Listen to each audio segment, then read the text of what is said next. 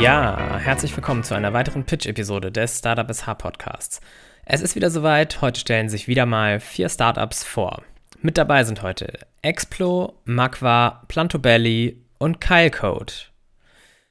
Wer träumt nicht davon, die Welt zu bereisen und neue Orte zu entdecken? Damit du dich für deine nächste Reise von möglichst authentischen Erlebnissen inspirieren lassen kannst, gibt es jetzt Explo. Herzlich willkommen, Tim Großmann. Vielen Dank für das Intro, Felix. Äh, moin zusammen, ich bin Tim und wir freuen uns, heute mit Explo hier zu sein. Die Reiseindustrie hat Gen Z an Social Media verloren und mit Explo bringen wir sie zurück. Die etablierten Player der Reisebranche haben es verpasst, sich auf die Bedürfnisse von Gen Z anzupassen. Daher greift die junge Generation natürlich auf Social Media zurück. Die sind aber nicht für Reisen optimiert. Verwässerte Inhalte, unvollständige Informationen und fehlende Relevanz führen in dem Fall zu einer Überflutung an Informationen. Unsere Mission mit Explo ist es, der jungen Generation dabei zu helfen, ihren Drang nach neuen Erlebnissen zu befriedigen. Dabei inspirieren wir sie mit ansprechenden Kurzvideos für lokale Erlebnisse.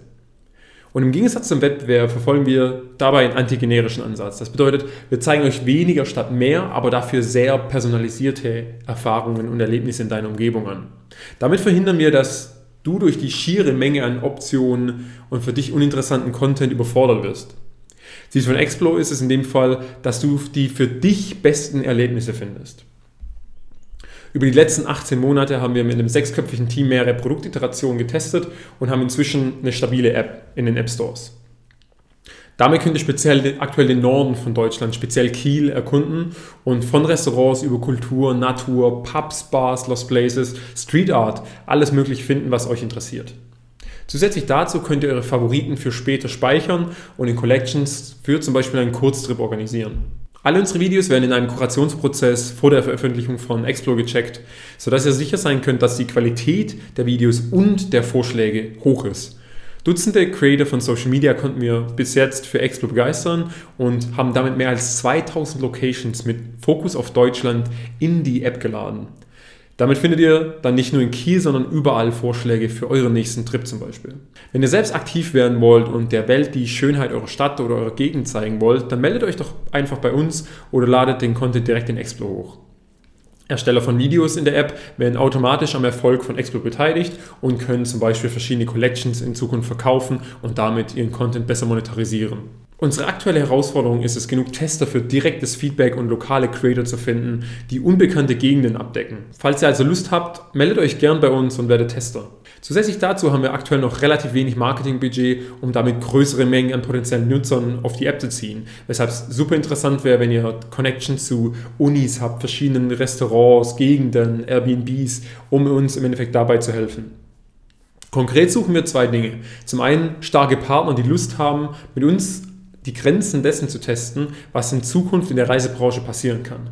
Zum anderen aber freuen wir uns über die Beteiligung von Shops, Läden, Restaurants, die ihr Konzept in einem kurzen, vertikalen Video erklären wollt und Lust auf einen Besuch machen. Nehmt also jetzt euer Smartphone in die Hand, ladet euch die Explo-App aus dem App Store runter, einfach Explo, E-X-P-L-O und sucht euch zwei, drei Experiences in eurer Nähe aus. Besucht sie und schreibt dann an contact at exploapp.com, wie wir Explo im Endeffekt noch besser machen können. Und ja, wir freuen uns auf eure Meinung, Kommentare und natürlich eure Videos und euren Content. Meldet euch gerne bei uns. Bis dann. Ciao, ciao. Ja, vielen Dank, Tim. Ich werde mir die App jetzt direkt mal runterladen und gleich mal ausprobieren. Viel Erfolg für das weitere Vorhaben. Ja, habt ihr euch auch schon mal darüber Gedanken gemacht, wie eigentlich leckere Herzmuscheln bei euch auf dem Teller oder im Restaurant landen? Beim Magwa setzt man sich für die nachhaltige und ökologische Zucht und gegen die Überfischung ein. Als nächstes begrüße ich nun Tatjana Liese von Magwa. Vielen Dank, Felix, für die Einladung zum Startup SH Podcast, um hier über die global erste Aquakultur für Herzmuscheln zu sprechen. Ich bin Tatjana und ich gründe Magwa. Das setzt sich zusammen aus einem M für Muschel, direkt gefolgt von Aqua für Aquakultur und das fasst mein Startup schon ganz gut zusammen. Die weltweite Überfischung der Muscheln und die dabei eingesetzten Schleppnetze lassen die Muscheln mehr und mehr aus den Meeren verschwinden und zerstören den gesamten Lebensraum, auch für andere Meeresbewohner. Glücklicherweise ist die Muschelfischerei in Deutschland verboten, was aber nicht den Import aus Ländern stoppt, die immer noch mit den umweltzerstörerischen Methoden arbeiten. Nun, wie lösen wir das Problem mit einem Boykott? Nein, denn dann müssten wir auf die leckeren Muscheln verzichten, die wichtige Nährstoffe enthalten und in der Lebensmittelsicherheit der Zukunft noch eine große Rolle spielen können. Also setzen wir lieber auf eine nachhaltige Zucht in Aquakulturen. Das wird weltweit auch schon mit vielen Muschelarten in regionalem Rahmen getan, aber eine Muschelart, die besonders lecker ist, wurde dabei bisher nicht beachtet. Und hier kommt Makwa ins Spiel. In meiner Aquakultur sollen exquisite Herzmuscheln nachhaltig und lokal herangezogen werden. Die Kultivierungsbehälter schwimmen in mehreren Ebenen unter der Meeresoberfläche und bieten den Herzmuscheln einen Lebensraum, in dem sie sich wohlfühlen und gut wachsen können. Nach anderthalb Jahren Wachstum können sie geerntet und verzehrt werden. Bei der Zucht und der Ernte bleibt der umgebende Lebensraum geschützt und kurze Transportwege der fertigen Herzmuscheln zu lokalen Wochenmärkten, Supermärkten und Restaurants sichern einen niedrigen Ausstoß von Kohlenstoffdioxid. Sogar Nachwuchs können die Aquakulturmuscheln selbst produzieren, sodass der natürliche Bestand der Herzmuscheln in der Umgebung sicher ist. Die Herzmuscheln sind dank ihres sanften Geschmacks auch für Neulinge in der Muschelküche geeignet und lassen sich vielfältig einsetzen. Neben dem sanften Geschmack und den guten Inhaltsstoffen, wie zum Beispiel Omega-3-Fettsäuren, ist auch der ökologische Wert der Muscheln sehr beeindruckend. Sie filtern überflüssige Nährstoffe, die durch die Landwirtschaft in das Meerwasser geraten sind, aus dem Wasser heraus. Dadurch wird das Wasser klarer und beispielsweise Seegras kann dort besser wachsen und Sauerstoff produzieren. Als weltweit erste Herzmuschelaquakultur ist Makwa ein globales Vorbild. Design und Technik der Anlage können in Zukunft bei noch mehr Aquakulturen zum Einsatz kommen. Dank des Gründungsstipendiums Schleswig-Holstein nahm Makwa über die letzten Monate immer mehr Gestalt an. Es wurde viel recherchiert, geplant, in kleinem Rahmen umgesetzt und optimiert. Aber es fehlt immer noch ein Standort, um mit der großen Anlage loszulegen.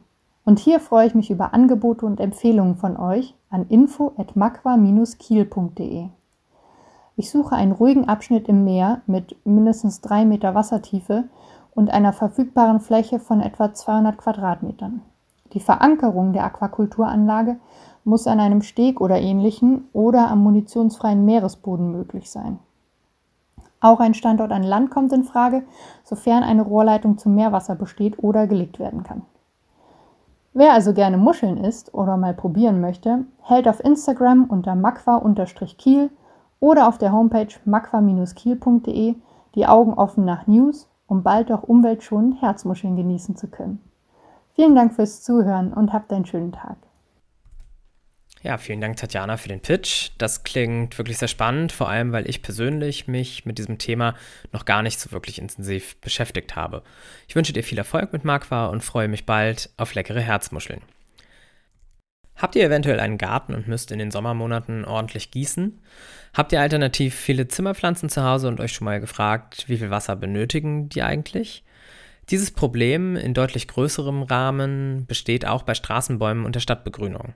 Was es damit auf sich hat und wie dies gelöst werden kann, erfahren wir nun von Christian Hahn, einem der Gründer von Planto Belli. Herzlich willkommen, Christian. Ein ausgewachsener Baum kühlt seine Umgebung um 3 Grad Celsius ab. Er bindet den CO2-Ausstoß eines Mittelklassewagens. Ideal also für die Stadt. Aber verdichtete Böden, Grundwasserabsenkung und steigende Temperaturen bringen den Baum in Trockenstress. In heißen Sommermonaten wird oft auf Verdacht gewässert, was hohe Kosten verursacht. Und dabei weiß man noch nicht mal, wie viel Wasser wirklich bei den Wurzeln ankommt. Eine schwierige Situation angesichts der allgemeinen Wasserknappheit. Ja, hallo, ich bin Christian und ich bin einer der beiden Gründer von Plantobelli. Plantobelli, das ist das System zur professionellen Feuchtigkeitsüberwachung von Straßenbäumen und Stadtbegrünung. Wir haben einen Sensor entwickelt, der besteht aus einer Sendeeinheit äh, und einer Sonde, verbunden mit einem 60 oder 90 cm langen Kabel äh, und das Ganze wird vergraben. In der Regel werden Jungbäume damit ausgestattet oder aber Bäume, die äh, in Baustellennähe äh, stehen und durch zum Beispiel eine Grundwasserabsenkung gefährdet sind. Der Sensor, der misst dann regelmäßig die Feuchtigkeit und übermittelt drahtlos die Messwerte. Das Ganze funktioniert mit einer Technik namens LoRaWAN. Und der Vorteil ist, äh, wenn man diese sehr langsame, aber energiesparende Übertragungsmethode nutzt, dass die Batterie, die wir verwenden, sehr lange hält. Also unsere Batterie im Plantobelli-Sensor hält 13 Jahre. Und der Kunde erhält einfach Zugangsdaten zu einem Webservice, der geht auf unsere Webseite www.plantobelli.de, loggt sich ein mit seiner E-Mail-Adresse und seinem Passwort und dann sieht er gleich seine Daten. Nun kann man sich natürlich fragen, ob das überhaupt notwendig ist, dass solche Sensoren an den Bäumen installiert werden, denn die Straßenbäume sind ja bisher auch gewachsen irgendwie. Aber man muss sich mal vor Augen führen, äh, wie diese Bäume bisher gewachsen sind, vor allen Dingen Jungbäume. In Sommermonaten wird gewässert, was wirklich hohe Kosten verursacht. Also eine ähm, Stadt mit 100, 200.000 oder 400.000 Einwohnern ähm, wenn da alle Jungbäume der Stadt äh, in einer Tour gewässert werden, dann kostet das zwischen 10.000 und 20.000 Euro. Das kann man sich kaum vorstellen, aber das ist tatsächlich so. Und äh, wenn man nur eine Wässerung einsparen kann durch den Einsatz unseres Plantobellis, dann hat der sich schon amortisiert, dann hat sich das Ganze schon gerechnet und man spart nicht nur Geld, sondern man spart äh, letztlich auch an der wertvollen Ressource Wasser. Und man hat eine höhere Anwachsgarantie. Es gibt durchaus sehr kritische, schwierige Standorte im Stadtgebiet. Das liegt daran, dass die Böden durch eine hohe Baustellenfolge oft sehr verdichtet sind.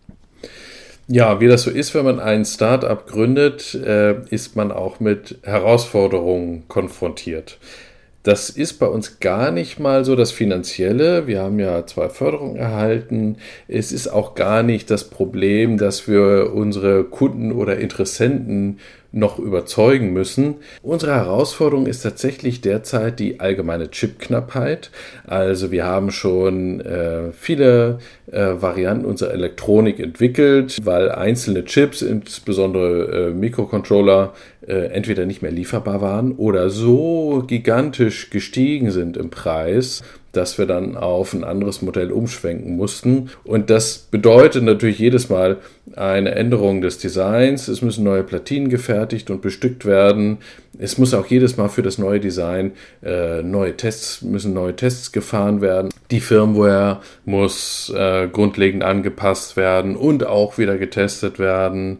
Das fällt uns zwar noch relativ leicht, weil wir sehr klein sind, noch klein sind, ein junges, kleines Start-up, ähm, aber wir wollen ja groß werden und irgendwann müssen wir den Schritt machen, dass wir nicht im nächsten Batch 100 oder 200 Platinen bestellen, sondern mal 1000 oder 10.000. Ja, wenn ihr mehr über uns erfahren wollt, wenn ihr mehr über Plantobelli erfahren wollt, dann geht am besten auf unsere Webseite www.plantobelli.de Plantobelli wird mit Y am Ende geschrieben. Dort erfahrt ihr noch viel zur Technik. Es gibt auch Fotos, da könnt ihr den Sensor auch mal angucken. Aktuelle Videos. Wir waren zum Beispiel im Schleswig-Holstein-Magazin oder jetzt kürzlich wurde ein sehr schönes Video von der Wirtschaftsförderung Lübeck äh, über uns äh, produziert. Das könnt ihr euch da angucken. Das ist da verlinkt. Ja, da könnt ihr alles Mögliche über uns erfahren. Bis dahin, tschüss, Christian von Plantobelli. Vielen Dank, Christian. Das klingt wirklich sehr spannend und ich bin jetzt schon ein Fan von eurem Sensor. Ich wünsche euch viel Erfolg bei der weiteren Umsetzung. Abschließend kommen wir nur noch zu einem Startup, das sich mit einem Problem beschäftigt, das wir alle kennen. Vokabeln lernen war bereits in der Schulzeit für uns alle lästig. Ein Startup, das dies ändern möchte, ist das Startup Kylecode. Wie sie das tun, erfahrt ihr jetzt von Lennart Finsterbusch. Herzlich willkommen, Lennart. Ja, Grüße Felix. Erst einmal vielen lieben Dank für die Einladung zu deinem Podcast. Ich freue mich wirklich riesig über die Möglichkeit, dir und ganz besonders euch einige Einblicke in unser Startup geben zu können. Ich bin Lennart Finsterbusch und habe gerade ganz frisch mein Master of Education in den Fächern Biologie und Latein an der Christian-Albrechts-Universität zu Kiel abgeschlossen. Seit Anfang 2022 bin ich nun geschäftsführender Gesellschafter der Keilcode GmbH. Ich bin aber zum Glück nicht allein auf der Welt, sondern kann froh sein, dass ich mit meinen langjährigen Weggefährten Jala Wessel und Tom Stich gründen durfte. Jala ist unsere Kommunikationsdesignerin und Tom unser Fachinformatiker. Aus eigenen Erfahrungen in der Schule und in der Universität war im Jahr 2020 die Idee entstanden, eine Vokabeltrainer-App für SchülerInnen und LehrerInnen in Fremdsprachenunterricht zu entwickeln, die vieles besser machen soll als die Lösungen unserer Konkurrenten. Wir haben unserem Baby den Namen Lessony gegeben.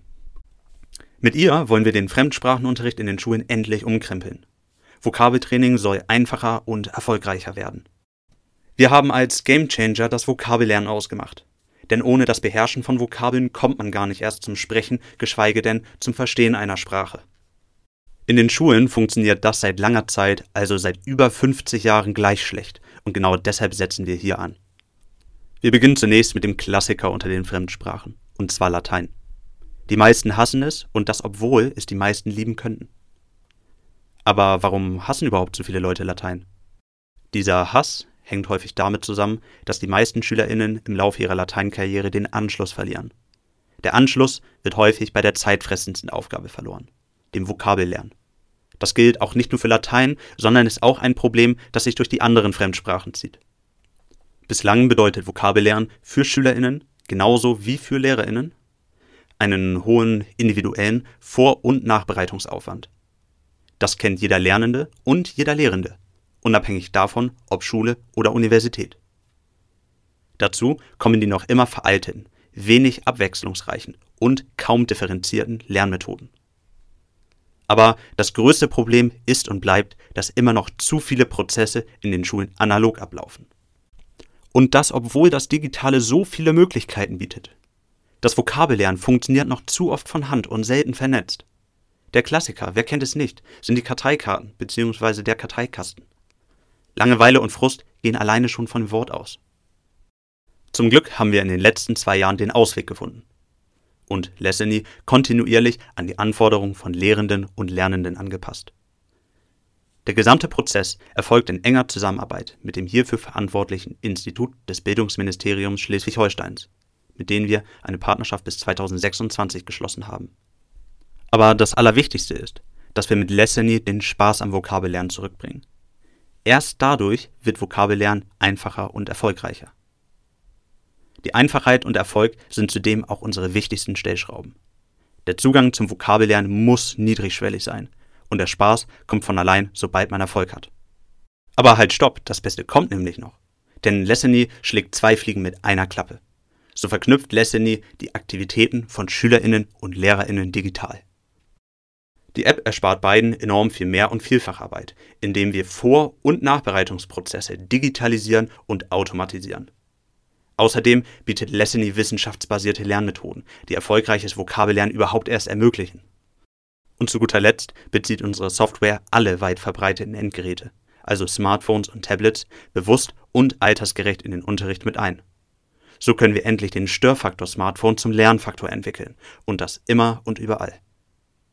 Zusammenfassend kann man also sagen, dass Lessony eine digitale Plattform ist, die in effektive und erfolgssichernde pädagogische Lösungen eingebettet ist. Und wie ist der Status jetzt in unserem Startup? Derzeit befinden wir uns im fünften Monat des Gründungsstipendiums Schleswig-Holsteins. Wir bewegen uns jetzt auf die Zielgerade für unseren Testbetrieb an drei Gymnasien in Schleswig-Holstein und Hamburg im Juni 2022 zu. Parallel dazu bereiten wir die erste Fortbildung für ReferendarInnen im Mai sowie die Regelfortbildung für ReferendarInnen und LehrerInnen im zweiten Halbjahr 2022 in Schleswig-Holstein vor. Der Markteintritt, zum Beispiel im App Store oder im Google Play Store, ist für August 2022 geplant. Eine große Herausforderung wird es sein, weitere Kooperationspartner zu finden, mit der eine Verbreitung über Schleswig-Holstein hinaus realisiert und beschleunigt werden kann. So, das langt nur erstmal und war definitiv eine Menge Input. Deshalb an dieser Stelle nochmal vielen Dank an euch fürs Zuhören und bis bald. Ja, vielen Dank, Lennart, für den Einblick in euer Vorhaben. Ich wünsche euch viel Erfolg für die Zukunft und hoffe, dass in Zukunft Schülerinnen und Schüler deutlich mehr Spaß am Vokabelnlernen haben. Ja, liebe Hörerinnen und Hörer, das war's auch schon wieder. Ich hoffe, euch haben die Pitches äh, gefallen. Solltet ihr Interesse oder Fragen an die Startups haben, dann meldet euch auch einfach mal bei den Teams direkt. Wenn ihr auch mal bei mir pitchen möchtet, dann meldet euch einfach bei mir. Ansonsten freue ich mich, wenn ihr auch das nächste Mal wieder reinhört. Bis dahin, macht's gut.